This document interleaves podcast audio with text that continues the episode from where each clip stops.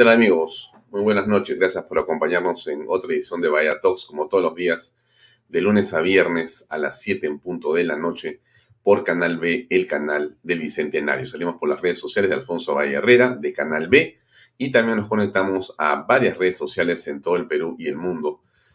Eh, en medios estamos conectados con expreso.com y expreso.tv. Y los días domingos, como usted ya sabe, repetimos este programa a las 5 de la tarde hasta las 10 de la noche, todas las ediciones de Vaya Talks, para que las escuche a través del 91.9 FM PBO Radio, la radio con fe.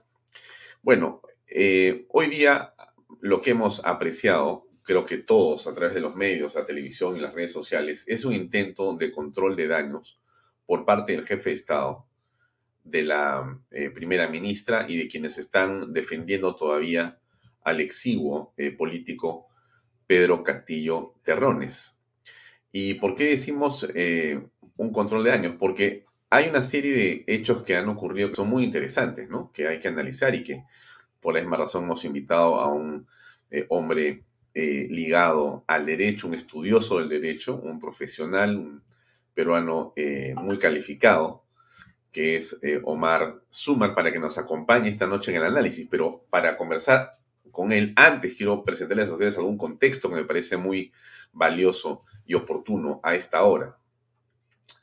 Hablo de las cortinas de humo, ¿no? Hablo de las cortinas de humo, es decir, qué es lo que tenemos, qué es lo que está pasando, qué es lo que está haciendo el gobierno y los aliados del gobierno, oficiales u oficiosos, para ayudar a distraer, a captar la atención de la opinión pública y sacar del track, sacar del debate, mover eh, de la atención la vista y la fijación preocupante e indignada de los peruanos sobre lo ocurrido en la casa de Breña y a Pedro Castillo, cambiándose el sombrero de campesino para colocarse el gorro de lobista mercantilista delincuencial.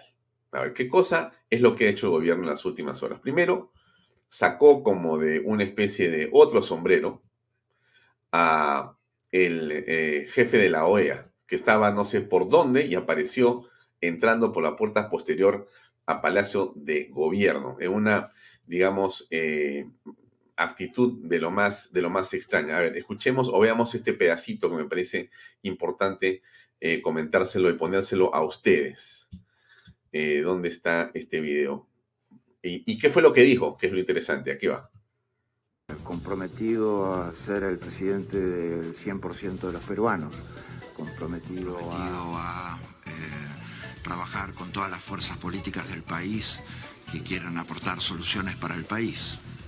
Eh, un presidente que obviamente tiene un conocimiento muy importante de las dinámicas sociales eh, del Perú y por lo tanto a partir de eso obviamente que tiene construcciones eh, que van a ser muy importantes en términos productivos, económicos, sociales. Hemos visto al presidente también con una determinación eh, importantísima en combatir la corrupción fundamentalmente la corrupción eh, que puede haber en un entorno eh, de gobierno y durante su gestión. Quiere que eso sea, su gestión de gobierno sea la más limpia posible y eso requiere obviamente esfuerzos importantes en la lucha contra la corrupción esfuerzos importantes en la investigación, esfuerzos importantes en el monitoreo permanente de que haya eh, permanente transparencia, permanente justicia y no haya eh, ningún elemento de sombra este, sobre funcionarios. No solamente hay que serlo, sino que parecerlo. Eh, hemos obviamente repasado la agenda de de la Organización de Estados Americanos. Se cumplen este año 20 años.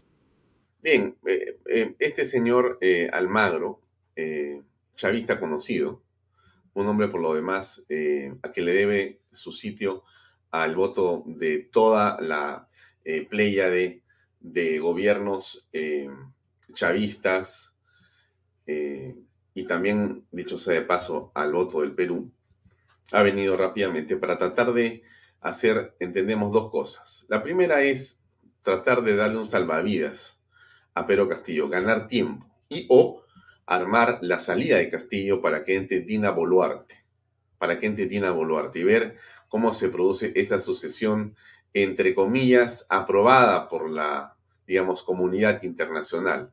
La OEA eh, en la que ya nadie cree y a la que nadie quiere, ahora viene al Perú para decir que el señor Castillo es realmente un hombre militario que lucha contra la corrupción. En fin, eso solamente podemos escucharlo de personas como el señor Almagro.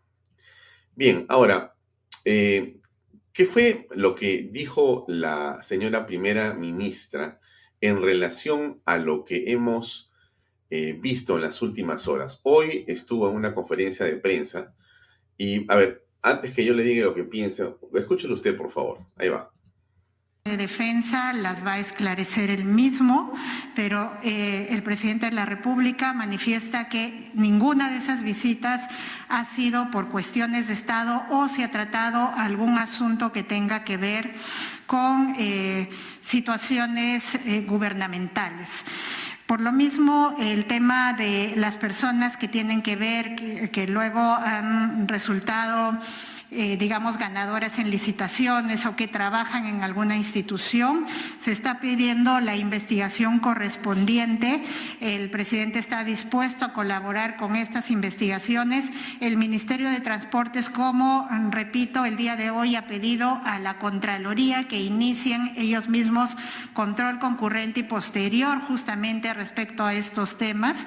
Eh, nuestra intención es que todo esto se llegue a esclarecer. Si se encuentra alguna causal eh, que genere la nulidad, por supuesto, que em, este gobierno va a asumir la responsabilidad de ello. Entonces, eh, vamos a tener en cuenta eh, que se hagan las investigaciones correspondientes para tomar las decisiones que em, sean las más adecuadas. Bueno, en realidad es, como hemos escuchado, un saludo a la bandera. No hay ninguna explicación. O sea, decir que se van a someter las investigaciones es como decirle pues al delincuente, cuando lo agarras robando un celular, bueno, sí, yo me someto a lo que usted diga, señor policía, ya que me he encontrado con las manos en la masa. Ni modo, ¿no?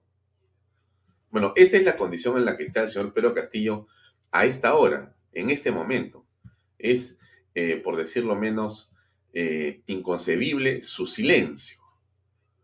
Cuando sabemos que, por ejemplo, con respecto a las empresas que han ganado esa extraña licitación de 232 millones de soles, cuya diferencia entre las dos competidoras es de 0.27 céntimos, y que nos hemos enterado el día de hoy de que ambas empresas tienen al mismo propietario en el fondo, o sea, el mismo dueño ha licitado a través de dos empresas para ganar por 27 céntimos de diferencia esos 232 millones y pico. Eso en ninguna parte del mundo puede eh, poner en duda que ahí ha existido un acto enormemente complejo de corrupción. Pero, ¿qué ocurre adicionalmente? Que las personas que están vinculadas a esto han estado presentes tanto en Palacio de Gobierno como en la casa de Breña. O sea, el caso de la asesora omnipresente ha estado seis veces en Palacio de Gobierno y tres veces sentada con el presidente de la República, con Pedro Castillo, el hombre que no habla, el hombre del sombrero en la mañana o en el día y de gorro en la madrugada o en la noche y las personas que están vinculadas han estado entrando y saliendo de la casa de Breña. Eso no merece una investigación profunda, no merece acaso que se haga eh, eh, mucho más eh, enérgicamente una posición de parte de todos los involucrados que simplemente decir, bueno, efectivamente, este, vamos a esperar las investigaciones. Y como ha dicho la señora eh, primera ministro, lo que ellos se están comprometiendo es a no volver a usar la casa de Breña. O sea, el presidente diciendo, ya no vamos a entrar a la casa de Breña, ya no se va a usar la casa de Breña. Pero ¿de qué estamos hablando en realidad? ¿No es esto una burla a todos. ¿Y por qué digo burla? ¿no? Porque esto podría, eh, digamos, parecer o ser que uno tiene algún tipo de este, animadversión con el presidente. Yo creo que no, pero escuchen ustedes lo que, lo que ocurre. Ustedes han visto con claridad el reportaje de Cuarto Poder. Ahí no hay mucho que discutir porque hemos estado apreciando, eh, todos los que hemos estado mirando esto, que eh, lo que ha ocurrido es eh, claramente un trasiego de influencias, de, de, gestión de intereses ilegal y que eso ha estado presente de manera continua durante varias semanas o meses, mientras el presidente aparecía o aparentaba estar haciendo una gestión pésimamente hecha, dicho sea de paso, lo que en realidad estaba ocurriendo, estaba haciendo una serie de reuniones con personas que han ganado dolosamente, dolosamente, una licitación por 232 millones de soles, siendo el propietario de las dos empresas que han participado, él mismo, y siendo la asesora principal de una de esas compañías, la que ha estado sentada con el presidente tres veces en Palacio de Gobierno. A saber, pueden haber sido más, pero por lo menos lo que tenemos hasta ahora es eso como información. Bien, dicho esto, dicho esto, habiendo visto todos ustedes lo que se ha visto en eh, Cuarto Poder, pero además de eso, habiendo visto con claridad eh, la manera como se han ido eh, escabullendo los involucrados, porque resulta que uno de los que siguen los periodistas se dice llamar de una manera, pero se llamaba de otra manera. Está vinculado con otras personas, con un tema que ya tiene que ver con eh, temas de carácter sanitario y con la venta y productos de, de, carácter sanitario, con de salud. Bueno, ya había cambiado de nombre. O sea, todo esto es una maraña montada para favorecer de manera ilegal en los negocios a alguien. Hemos visto entrar a personas con paquetes que aparecían de dinero y salir después sin esos paquetes con los que se había ingresado. Bueno, eso es lo que nosotros hemos visto. Ahora, frente a esto que hemos visto todos los peruanos, mire usted lo que dice el fiscal eh, a cargo de lo que debería ser la investigación, porque esto es realmente película. No va a creer, creo que si lo, si lo escucha. Ahí va. Doctor por favor. Eh, ¿Están pensando dentro de la Fiscalía intervenir Zarratea, esto por el caso justamente de las visitas ¿no? que ha tenido el presidente? Bueno, eh, la Fiscalía, ah, dentro eh, de, lo que compete a, los órganos fiscales, no han establecido un indicio de, algún tipo de delito, lo cual tampoco significa que es referido a ello. Estamos hablando eh, que ha habido una intervención, incluso el Ministerio Público en Provías, debido a una información anterior, no una investigación. Pero si me hablan de la de, las reuniones que habría tenido pues en la casa de Breña, eh, no, nosotros no hemos iniciado, ¿no? los fiscales que se encontraban de turno no han iniciado porque no hay una sospecha directa sobre ello, ¿no? No hemos visto eh, una prueba directa, lo que dice el fiscal. Escuchen ustedes otra vez. que se encontraban de turno no han iniciado porque no hay una sospecha directa sobre ello, ¿no? No hay una sospecha directa sobre ello. O sea, estos señores ven lo que usted ha visto en Cuarto Poder y el fiscal que se supone, a ver, fíjese usted, yo entendería que usted, señora, usted, señor, que viene este programa, yo entendería que yo inclusive y que mucha gente diría, oye, en realidad, pues no puede no ser sospechoso, ¿no? Porque yo no soy especialista en investigaciones penales. Yo no soy un fiscal. O sea, yo no estoy persiguiendo el delito, yo no huelo, yo no tengo la capacidad y el ojo entrenado para poder detectar dónde está el ladrón, pero sí un fiscal. Y este fiscal le encarga de a los fiscales que dice, no, pero fíjese usted lo que dice, es pero para, para, para, para ponerle en un marco, escuche usted. No, nosotros no hemos iniciado, no, los fiscales que se encontraban de turno no han iniciado porque no hay una sospecha directa sobre ello, ¿no? No hay una sospecha directa, o sea, el fiscal especialista en captar a delincuentes, dice en esto que hemos visto que no ve nada. Y eso es lo cual tampoco significa que, si existiera algún elemento adicional, que la prensa o cualquier otra información se brinde y eso sí constituiría una eh, una sospecha, algún ilícito penal, tengan por seguro también que, se va a intervenir, siempre y cuando sea un funcionario a los cuales nosotros podamos intervenir. Si existiera, o sea, ahora no existe, por lo que hemos visto el reportaje, no, no existe nada realmente. Si existiera en el futuro algo que la prensa pueda hacer, me imagino que será cuando el presidente esté sentado con, ya no sé cómo, pues, porque tampoco habría forma de, de, que ellos puedan aceptar que eso es una prueba, ni siquiera un indicio para iniciar una investigación de la fiscalía. Coima, ¿no? Hacia todos estos funcionarios.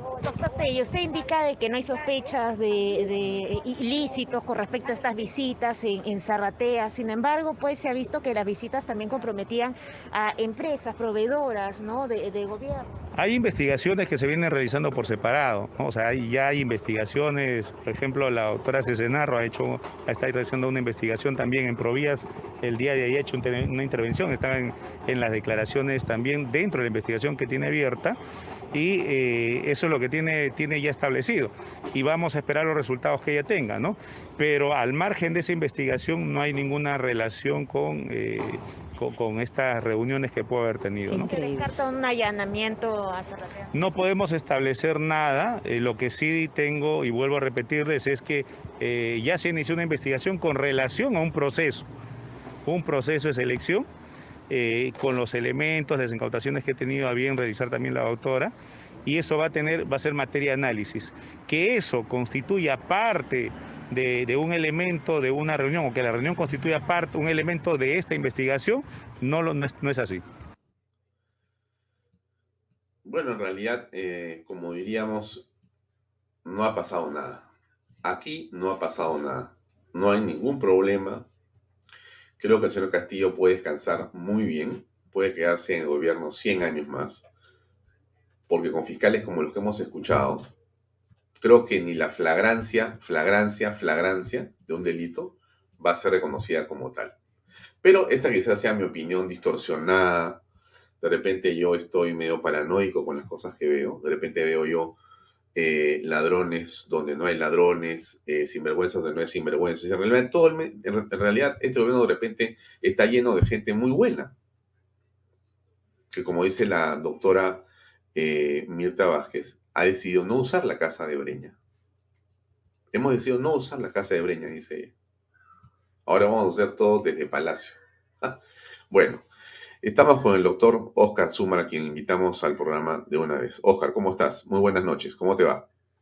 Buenas noches, gracias Alfonso por la invitación y disculpa por mis problemas técnicos, son un tema con mi computadora. Nada, todo perfecto. Este, Oscar, nosotros estábamos, eh, antes que nada quiero agradecerte por tu presencia, por acompañarnos esta noche. Mi interés era eh, muy grande en poder conversar contigo porque tú has tenido a través de las redes sociales, y leo siempre tus twitters, eh, tus tweets, eh, has tenido una posición bastante clara, contundente, diría yo, y muy argumentada en torno a lo que está ocurriendo en relación a estos eh, ilícitos o aparentes ilícitos cometidos por el presidente y por la gente que lo rodea. Yo quisiera preguntarte a esta altura, antes de entrar a los detalles, si podríamos hacerlo, ¿cuál es tu percepción ¿Cuál es tu percepción de lo que está ocurriendo en el entorno presidencial y en el comportamiento del presidente? ¿Qué está pasando de tu punto de vista? Eh, sí, bueno, te agradezco ¿no? por la introducción. Yo creo que, que, está pasando más de lo mismo en realidad, ¿no? Y lo que hemos visto en los últimos días, en realidad ni siquiera es lo más grave que ha pasado en este gobierno. De hecho, en, en tu caso yo creo que tú compartes eso porque te he escuchado y te he leído también hay cosas muy, muy graves que han ocurrido casi desde el día uno del gobierno. ¿no? Por ejemplo, el nombramiento de personas vinculadas al terrorismo como ministros. Eso, desde mi punto de vista como abogado, configura traición a la patria, que es el delito más grave que una persona puede cometer en un país. Entonces, lo que está pasando ahora es algo que ha tenido mayor impacto mediático, porque además en la política, como tú sabes, incluso mejor que yo, el simbolismo importa bastante, ¿no? Entonces, ver a Castillo entrando a una casa con una gorra como un delincuente, es algo que, claro, puede mover más a la opinión pública, pero desde el punto de vista estrictamente legal, en realidad no es lo más grave que ha pasado, ¿no? cosas como el copamiento de las Fuerzas Armadas, el tráfico de influencia, la injerencia extranjera en el país, el nombramiento de terroristas. Todo esto es muchísimo más grave que encontrar 20 mil dólares en un baño o eh, tener reuniones en una casa de breña para traficar con terrenos del Estado, para dar licitaciones eh, por lo bajo, con lo grave que es, ¿no? Porque no estoy negando que sean hechos gravísimos, que en sí mismo también constituyen delitos. Ojo, no estoy negando eso.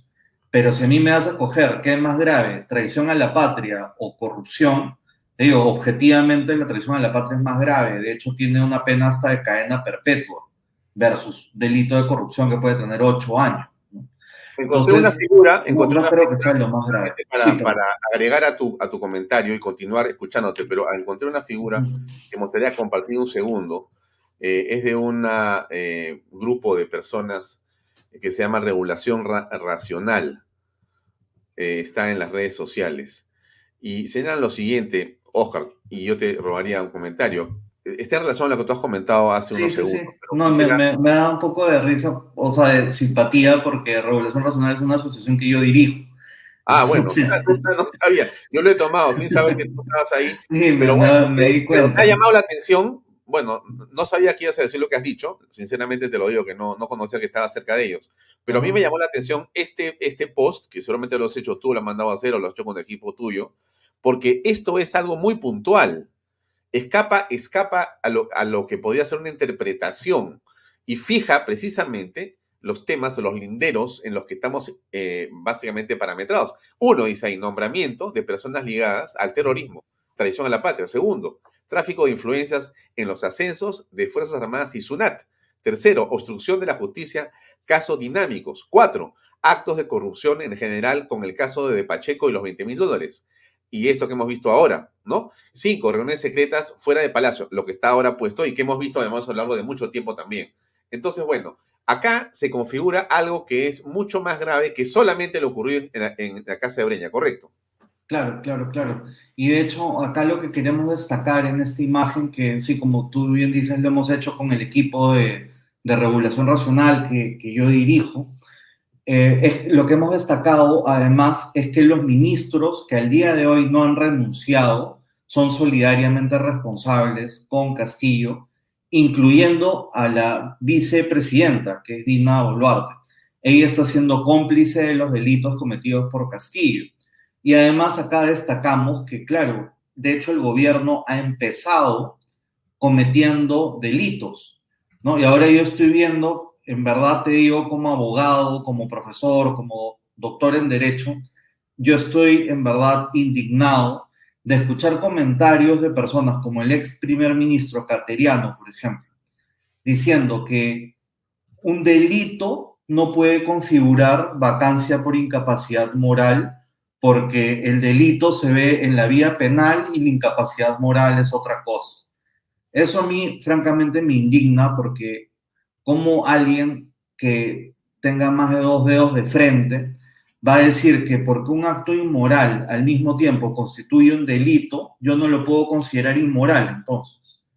¿no? Es en verdad terrible tener que, escuchar y, leer a, personajes como, como él o, o como Rosa María Palacios alegando que no existe incapacidad moral en este caso cuando es completamente evidente que si una persona comete delitos tan graves como corrupción, como tráfico de influencias, como obstrucción de la justicia y como nombramiento de, personas ligadas al terrorismo, es evidente que eso, independientemente de que sean también delitos que puedan ser procesados en su momento, también configuran incapacidad moral. ¿no? Es completamente evidente en este, ya en este punto. Bien, ahora, eh, antes de, tocar más este tema, yo te quisiera eh, preguntar tu opinión sobre las cortinas de humo. Y hoy hemos tenido eh, varias, ¿no? Una, un operativo realizado en la mañana por la Fiscalía con la policía que ha estado tanto en el Ministerio de Transportes como en el Ministerio de Economía para revelar oportunamente el día de hoy, en medio de la fijación de la atención sobre el tema Castillo, para distraer a la gente y decir, no, acá hay otra banda, esto es más importante, ¿no? Y robar titulares, ¿no es cierto? Y por otro lado, lo que hemos visto también es al señor Almagro, eh, que salió de un sombrero para venir a decir que el presidente es un hombre que lucha contra la corrupción. No sé si diría que lucha por la corrupción, para que haya más corruptos en un país de gente que quiere ser decente, o si dice según Almagro que lucha contra la corrupción. No veo por dónde lucha contra la corrupción, porque no, no encuentro ninguna, ningún efecto de su lucha, sino muy por el contrario. Entonces, ¿tú aprecias eso o en realidad otra vez diríamos que estamos demasiado obsesionados con la figura del presidente pensando que es una persona mala cuando en realidad es una persona buena? No, bueno, yo, yo creo, y de hecho tú lo sabes, yo, creo que, que Castillo es miembro de Sendero Luminoso. Para mí tenemos a Sendero Luminoso en el gobierno, con lo cual todo este gobierno de por sí es inaceptable y luego se han comportado como lo que son, sendero, pero además ligado con el narcotráfico y con la corrupción al más alto nivel. Pero yo antes de, de, digamos, los últimos meses, yo sí tenía a la OEA como una institución que podía velar por la democracia en la región. De repente era ingenuo ¿no? pensar que, ellos podían tener un, un papel y un rol relevante.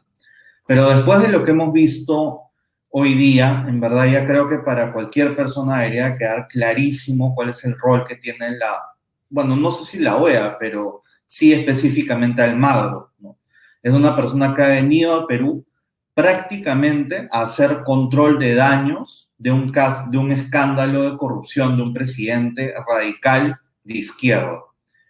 ¿No? Entonces, en verdad, yo no creo que eso sea lo que se imaginaron los creadores de la OEA o, los estados cuando crearon la OEA, cuando, cuando surgió este organismo. No creo que ese fuera el rol que ellos soñaron para, para la OEA, que iban a hacer prácticamente control de daños a un, a un presidente con un escándalo de corrupción tan grande como este. Entonces, yo, en este caso, más que cortina de humo, yo creo que lo que quieren es desinflar el tema de la vacancia. Ha sido, eh, de repente, digamos, han sido más torpes de lo que ya de por sí suelen ser o, más impunes, ¿no? Abiertos en sus actos de corrupción, los han expuesto. Eh, yo en un punto incluso he llegado a pensar que de repente lo, lo hacen a propósito, ¿no? Para, para seguir generando zozobra y, y, un, eh, digamos, un, un, un, escenario político un clima político adverso, ¿no? Que es el que, el que tenemos en los últimos meses. Pero bueno, diciendo nada más, yendo al, al punto central, es que se ha evidenciado este caso de corrupción clarísimo, digamos que es por torpeza, y ahora lo que están haciendo es queriendo limpiar a como dé lugar a Castillo. Entonces vemos declaraciones de influencers, vemos declaraciones de periodistas, Vemos al ex ministro Ayala presentando una demanda de amparo contra el Congreso nuevamente. Vemos al Magro haciendo esta declaración pública. Vemos a la Fiscalía que no, que no actúa eh, en este caso.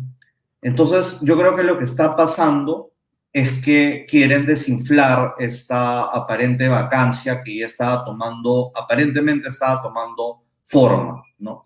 Creo que Sendero Luminoso va a seguir en su estrategia de adormecer a la, a la oposición, de adormecer a la, a la, opinión pública, y siguen en su, en su estrategia principal, que es seguir tomando poder económico, poder político y poder militar y avanzándose en 2026. Ahora, Oscar, eh, el señor Daniel Abugataz uh -huh. había ofrecido su colaboración y había tenido una posición de defensa de Pedro Castillo en relación a la vacancia presidencial ha sido un defensor eh, virulento, ¿no?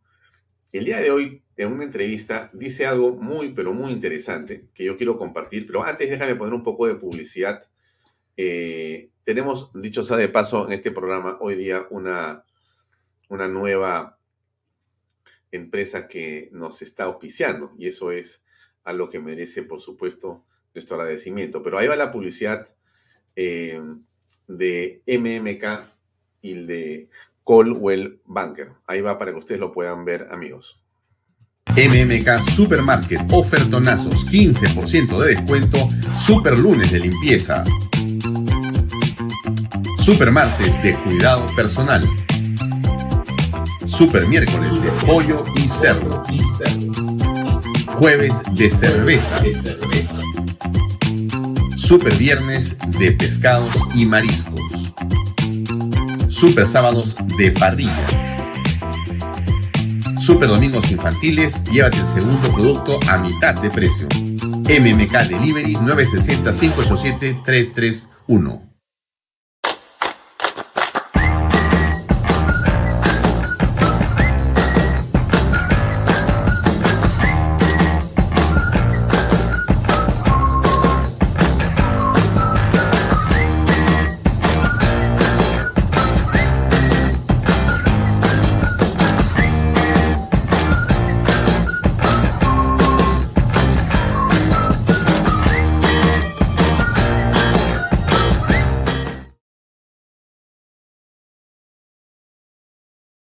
Bien, eso era la publicidad. Dejemos, escuchemos un segundo a Daniela Guataz el día de hoy, a ver qué imagen o impresión te merece, eh, Oscar. Yo ayudo al presidente a hacerlo de una forma amateur totalmente, sí. Amateur 100%. No tengo ninguna necesidad de asumir un cargo. ni Ad honorem. Ad honorem. Sin cobrar un... Sin cobrar un centavo. Tres días después, y aparece esto eh, que ya te siembra la duda a cualquiera, porque una reunión con un postor que ha ganado una licitación de 250 millones de soles no es una reunión amical. Y si lo fuera, es un tonto, porque no puede ser tan torpe de reunirse con un ganador de una licitación en su casa. No puede. Se lo prohíbe la ley. Y y si hay gente que le ha ofrecido asesoría y no la acepta, porque no le interesa. Entonces, no tiene asesores, no quiere tener asesores, está rodeado, sabe Dios de quién, y lamentablemente, eh, mira, yo no sé qué es lo que va a pasar. Eh, creo que solo está sembrando eh, una potencial vacancia. Yo creo que cuando ya hay dudas sobre la capacidad, digamos, moral en términos de lucha anticorrupción, eh, ahí sí podríamos hablar de una causal de incapacidad eh, moral por falta de ética y, sembrar dudas siendo primer mandatario de la nación. O sea, yo soy absolutamente opuesto a la, a la, vacancia, pero es un poco más y que eh, le han encargado al pueblo Pedro Castillo construir tu vacancia. O sea, no hace otra cosa que hacer las cosas mal hechas. ¿Cómo ves tú eso? ¿Tú crees que estamos más cerca de la vacancia después de lo ocurrido en la Casa de Breña y en general? ¿Cómo está la opinión pública de Sensible frente al tema? Sí, o sea, de hecho, yo creo que la opinión pública sí está más cercana a la vacancia, pero finalmente la vacancia depende del Congreso, casi el 100%, ¿no? Entonces, pues ahí yo veo do, dos escenarios en realidad, pero los dos parten desde una premisa inicial, que es que Sendero Luminoso controla el Congreso en la medida en que puede decidir la vacancia. ¿No? O sea, no, es que controle el 100% del Congreso, pero tienen los votos suficientes como para bloquear una vacancia o permitir una vacancia en caso lo consideren. Entonces, eso me lleva a, esos dos escenarios que te comento. Un primer escenario es que Sendero Luminoso en realidad no va a permitir la vacancia de Castillo. Y por eso tienden a, a, figuras como Almagro o el papel de la fiscalía o de buena parte de la prensa que están desinflando el tema. Entonces lo que vamos a ver en los siguientes días es que simplemente no van a llegar a los votos. Probablemente ni siquiera a los 52 votos que se requieren para seguir moviendo la vacancia en el Congreso, ¿no? que se va a quedar ahí. Y si pasa, por algún motivo llegan a los 52 votos, no van a tener los 87 votos. Y el segundo escenario, que me parece que, bueno, el primer escenario ya es suficientemente malo, ¿no? Porque quiere decir que vamos a seguir varios meses o años más con Castillo y que van a seguir ejecutando el plan de eh, convertirnos en una tiranía comunista como lo vienen haciendo hasta ahora. Pero, digamos, a paso lento. Ese es el primer escenario que yo creo que es el más probable. Pero el segundo escenario me parece que es el más terrorífico, pero no es el más probable, bueno, es el segundo más probable, que es que el propio Sendero Luminoso esté planeando la vacancia de Castillo. Y hay algunos elementos, o sea, sé que no son todos los elementos, pero hay algunos elementos que nos podrían llevar a pensar esto. Ya la, lo burdo de encontrar 20 mil dólares en un baño, por ejemplo. Eso a mí me parece que no es casualidad, o sea, es muy difícil pensar que eso sea casualidad. O la ingenuidad de tener estas reuniones que, no me acuerdo quién dijo, Chabelita creo que dijo, que en verdad las reuniones no eran clandestinas, porque eran a vista y paciencia de todo el mundo. Todo mundo, la, gente se burló de Chabelita, ¿no es cierto? Porque, bueno, dijeron eh, que es ridículo su concepto de, clandestino y tal, pero algo de razón tenía, ¿no? O sea, las reuniones no son tan ocultas, porque de hecho cualquier persona que pasara por ahí podía ver a Castillo entrando y luego podían ver a postores entrando a la casa. Entonces yo no descarto del todo la posibilidad de que esto no sea torpeza, sino que efectivamente Sendero esté buscando la vacancia. Y de hecho declaraciones posteriores de Cerrón también confirman un poco esta hipótesis, ¿no? Que ellos dijeron que van a evaluar, no me acuerdo qué día, creo que el 5 de diciembre, van a evaluar eh, la vacancia. El propio Perú Libre va a evaluar la vacancia. Entonces existe una posibilidad de que ellos voten a favor de la vacancia. Si eso ocurre, es decir, si Perú Libre y los partidos aliados, por ejemplo Acuña, que también ha dicho que podría votar a favor de la vacancia, si Acuña, Perú Libre, parte de Acción Popular, si ellos votan a favor de la vacancia, ese escenario sería terrorífico, porque en ese caso las declaraciones de Almagro y el amparo presentado por Ayala y las declaraciones de periodistas y de la fiscalía ya no se explicarían como una, un intento por desinflar a la vacancia, sino para dejar en offside al Congreso. Entonces estarían dejando en offside al Congreso para luego eh, cerrarlo. ¿no? Entonces, no descarto la posibilidad de que estén usando esta autovacancia, ¿no? Para justamente mover las cosas de tal manera que puedan justificar un golpe de Estado.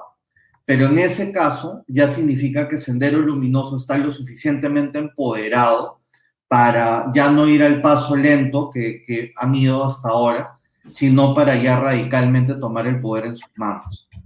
Yo no creo que sea el escenario más probable, creo que el más probable es que desinflen la vacancia, pero no lo descartaría del todo, es decir, no me sorprendería que ocurra esto segundo. Lo que sí me parece improbable y, no, no creo que vaya a pasar es que, por ejemplo, Castillo vaya a renunciar o que lo vayan a vacar pacíficamente. Ese escenario, o sea, donde Castillo simplemente se va a su casa, y entra Dina Boluarte y Dina Boluarte es una persona, o sea, en teoría podría ser una persona más moderada y hacer un típico gobierno caviar como los que hemos tenido últimamente. Eso no me parece que sea probable. O sea, de hecho, prácticamente lo descarto. Creo que estamos en, en los, vamos a estar en los escenarios uno, lo más probable, se desinfle la vacancia, o dos, haya un golpe de Estado a partir de este intento de vacancia. Bueno, pero a ver, el escenario uno es que se desinfla y la presencia de Almagro y lo que está haciendo eh, el exministro de Defensa Ayala es parte de esa estrategia, ¿correcto? Sí, para desinflar la vacancia. Ya, a ver. Eh, la gente eh, te puede decir, bueno, pero en realidad, este, Omar, hay una indignación en las calles, hay una evidencia de lo ocurrido en la casa de Breña y hay más más revelaciones que vienen, según lo que ha trascendido en los medios de prensa y entre gente que está informada. Hay audios inclusive que podrían estar eh, comprometiendo a otras personas también. Eh, ¿Esto crees que puede jugar en favor de esa 52 votos y de la vacancia finalmente o crees que eso se va a desinflar de todas maneras? No, porque yo creo que, que Sendero Luminoso y sus aliados controlan buena parte de la prensa en el país, entonces pueden mover la narrativa prácticamente a su antojo, por un lado. Y por otro lado, al final de cuentas, depende de votos, ¿no? Entonces, además, si te acuerdas, empezamos la, la, la entrevista mencionando que en realidad esto último que acaba de ocurrir no es ni de cerca lo más grave que ha pasado en este gobierno. O sea, si a mí me, me hace escoger entre gravedad, entre un acto de corrupción y nombrar a personas vinculadas al terrorismo como ministros, 50 mil veces elijo nombrar a ministros como terroristas. Entonces, al final de cuentas, si es que esta indigna o estos hechos no son acompañados de una narrativa correcta de los medios de comunicación y de la propia actividad de los congresistas. La ciudadanía por sí misma es muy difícil que vaya a forzar las condiciones para una vacancia. E independientemente de eso, yo lo que creo desde el comienzo es que Sendero Luminoso tiene los suficientes votos en el Congreso para decidir si hay o no hay vacancia. Entonces, no importa cuántos actos que justifiquen la vacancia uno presente. De hecho, hace un rato presentaste una imagen de regulación racional. La misma regulación racional ha hecho un documento de 80 páginas justificando la vacancia. De hecho, tenía 72, pero ya lo hemos actualizado, ahora tiene 80. 80 páginas justificando la vacancia. En esas 80 páginas hay cosas mucho más graves que regalar una, una licitación pública, mucho más graves. Y sin embargo, esas no han justificado la vacancia para el Congreso. Entonces, para mí es evidente que la oposición al Congreso es prácticamente inexistente y que Sendero Luminoso controla los votos para la vacancia. Entonces, sea que se desinfle y no haya vacancia o que ocurra la vacancia en este punto, estamos frente a una mala noticia o una pésima noticia. O sea, yo no, no tengo buenas noticias, o sea, no, en ningún escenario para mí es optimista. ¿no? Si se desinfla la vacancia, bueno, seguiremos en esta, en esta lenta, eh, muerte lenta, digamos, ¿no? de, la, de la democracia. Y si se da efectivamente la vacancia, para mí lo más probable es porque el propio sendero lo busca. Y si el propio sendero busca la vacancia, estamos en un escenario donde puede haber un golpe de Estado, violencia y que se acelere el proceso que estamos viviendo ahora. Ya. Ahora, si eso es así, si se desinfla esta situación que todos estamos apreciando como indignante y que nos llena de preocupación, eh, desde tu punto de vista, ¿qué va a ocurrir por lo tanto? O sea, ¿esto va a continuar siendo entonces la ocupación de Sendero Luminoso en el gobierno? Sí, o sea, yo no creo que esto realmente vaya a alterar el status quo. O va a seguir las cosas más o menos como hasta ahora, ¿no? De hecho, eh, ahora este control de daños que ha hecho Almagro seguramente va a ser complementado con otras acciones. De repente van a caer algunos peces eh, pequeños o medianos, como hasta ahora ha ocurrido, que han renunciado ministros o, o el secretario pero más allá de eso, yo creo que es muy poco probable que, haya un cambio real en el, gobierno. Van a seguir siendo más o menos las cosas hasta ahora. No, no va a haber mayor cambio. ¿no? Bien, ahora, eh, ¿no te, eh, digamos, despierta cierta suspicacia o preocupación el silencio de la Fiscalía de la Nación frente a todo lo que está pasando? Claro, pero esto de hecho redunda en cualquiera de las dos tesis en realidad, ¿no? Porque si es que quieren desinflar la vacancia, de hecho les sirve que la fiscalía no diga nada. Y por otro lado, si es que quieren hacer un golpe de Estado y finalmente sí cerrar el Congreso, entonces el hecho de que no haya realmente evidencia fuerte por parte de la fiscalía interviniendo, sirve para dejar en offside al Congreso.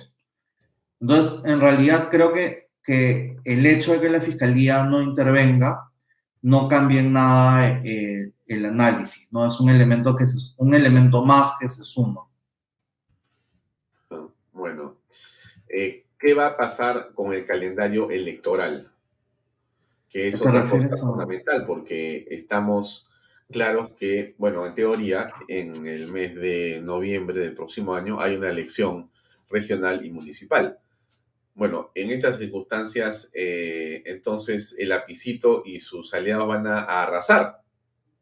Ellos están en la misma, o sea, de hecho yo hace, hace meses conversamos y además yo lo he escrito eh, en columnas, tiene la, la, estrategia de Sendero Luminoso se basa en tres pilares.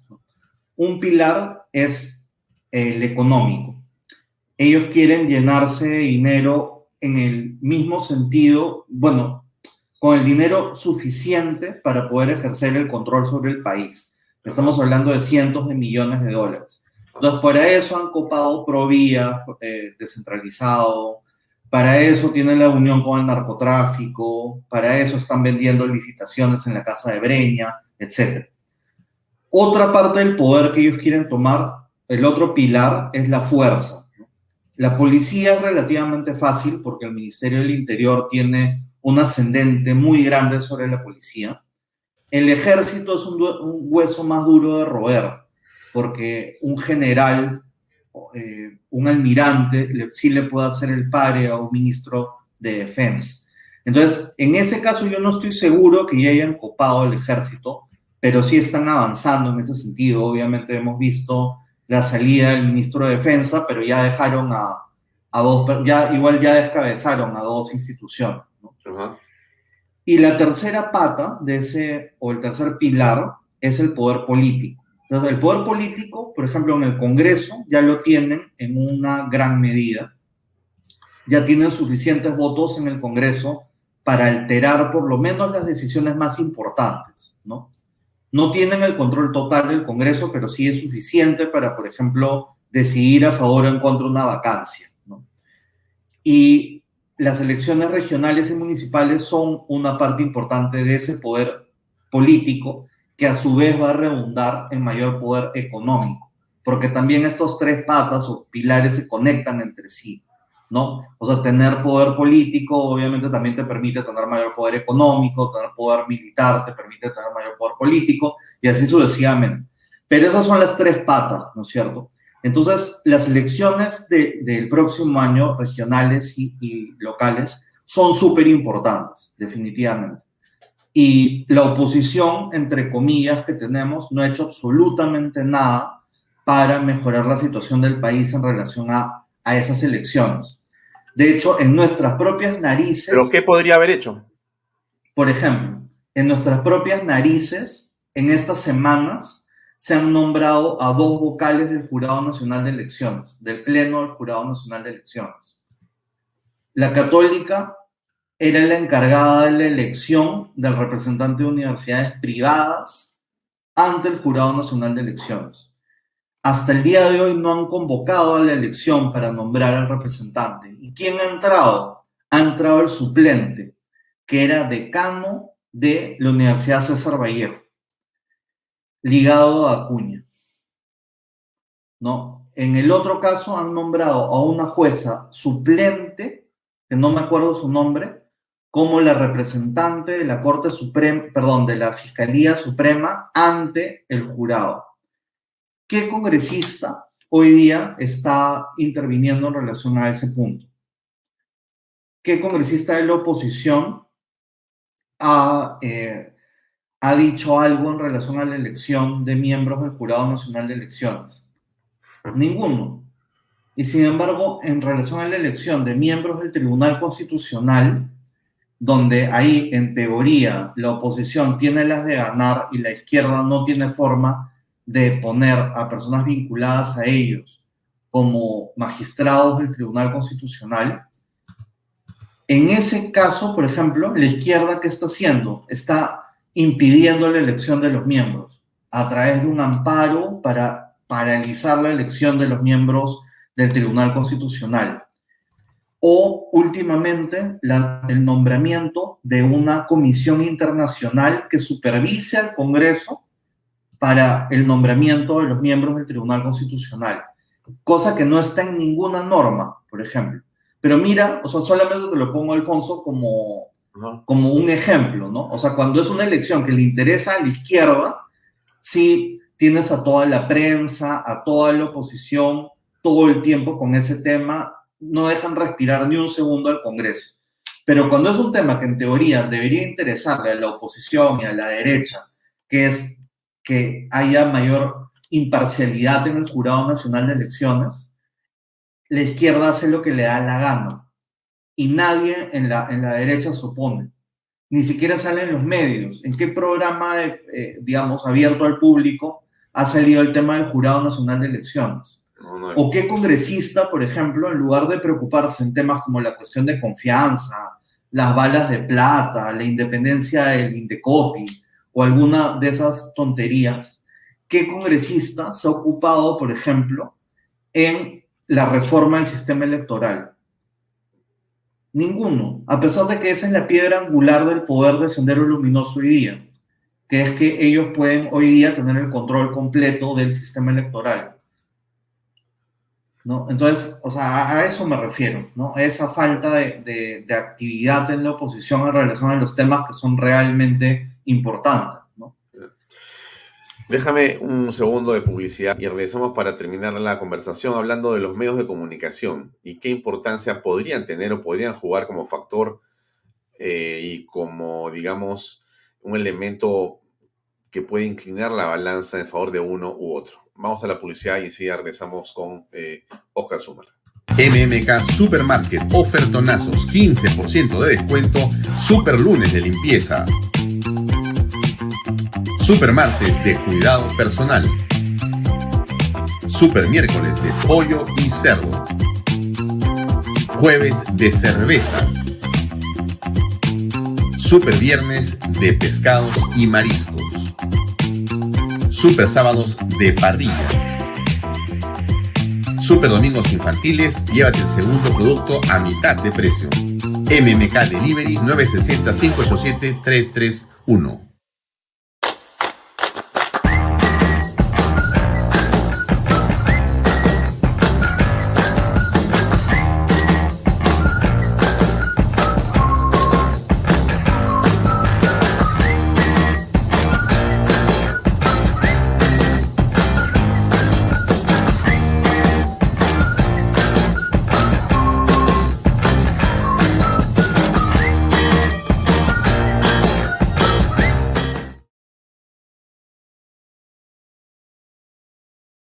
Continuamos con Oscar Sumar conversando sobre lo que entonces los medios de comunicación podrían o no ser un fin de la balanza o algo que incline hacia, digamos, algún lugar esta situación en el país?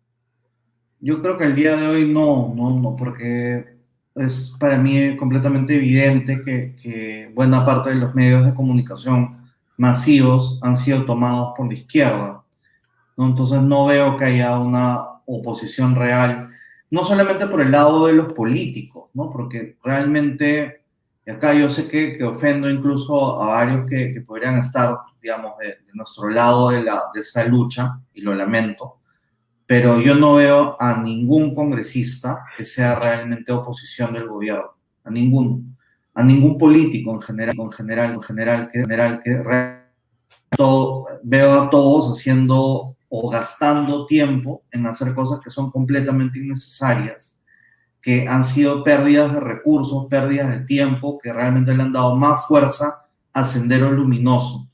Por ejemplo, para mí la, la, el mayor ejemplo de esto ha sido la oposición, la oposición a la Asamblea Constituyente. ¿no? Una, un desperdicio de recursos completamente ridículo y absurdo en el que la oposición ha, ha tomado el 50% de sus energías en estos cuatro meses. ¿no? Solo por ponerte un ejemplo. Entonces, incluso la oposición, que tú podrías decir que son los más aparentemente claros opositores del gobierno, han estado en programas completos, por ejemplo en Willax, eh, hablando sobre las balas de plata, la cuestión de confianza, la asamblea constituyente, cuando el único tema relevante era la vacancia. No había ni un solo tema relevante más que tocar, directa o indirectamente. Y sin embargo, desperdiciando semanas completas en la Asamblea Constituyente y las balas de plata y la cuestión de confianza. Entonces, para mí, buena parte de la prensa está claramente eh, comprada o, o, completamente sesgada hacia la izquierda. Los que dicen hoy día que, que la vacancia no está justificada, por ejemplo, que alguien diga que la incompetencia no justifica la vacancia. Ya, para mí esa es claramente una persona cínica, comprada, ¿no? Pero luego tienes a personas que están en el otro lado del espectro, que incluso para algunos en la, en la izquierda o en el centro puedan aparecer hasta como radicales de derecha, pero que yo los veo hablando de cuestión de confianza y de asamblea constituyente. Entonces digo, estas personas realmente o son muy torpes o no son realmente oposición del gobierno. Entonces, hoy día yo no veo, o sea, salvo excepciones, en realidad, y la mayoría de las excepciones en medios que no tienen, lamentablemente, la misma llegada con un canal de señal abierta, salvo contadas excepciones, no veo oposición. Entonces, no confiaría en absoluto en la prensa como, o en los medios de comunicación en general como, como un disuasivo o como algo que, que nos pueda eh, ayudar a salir de, de, la situación en la que estamos como país. Bien, a ver, para terminar, a ver, un pensamiento esperanzador, un camino esperanzador, ¿cómo salamos la patria? Bueno, realmente, Alfonso, lo la, yo lamento esto, pero yo no veo eh, de momento una, una salida.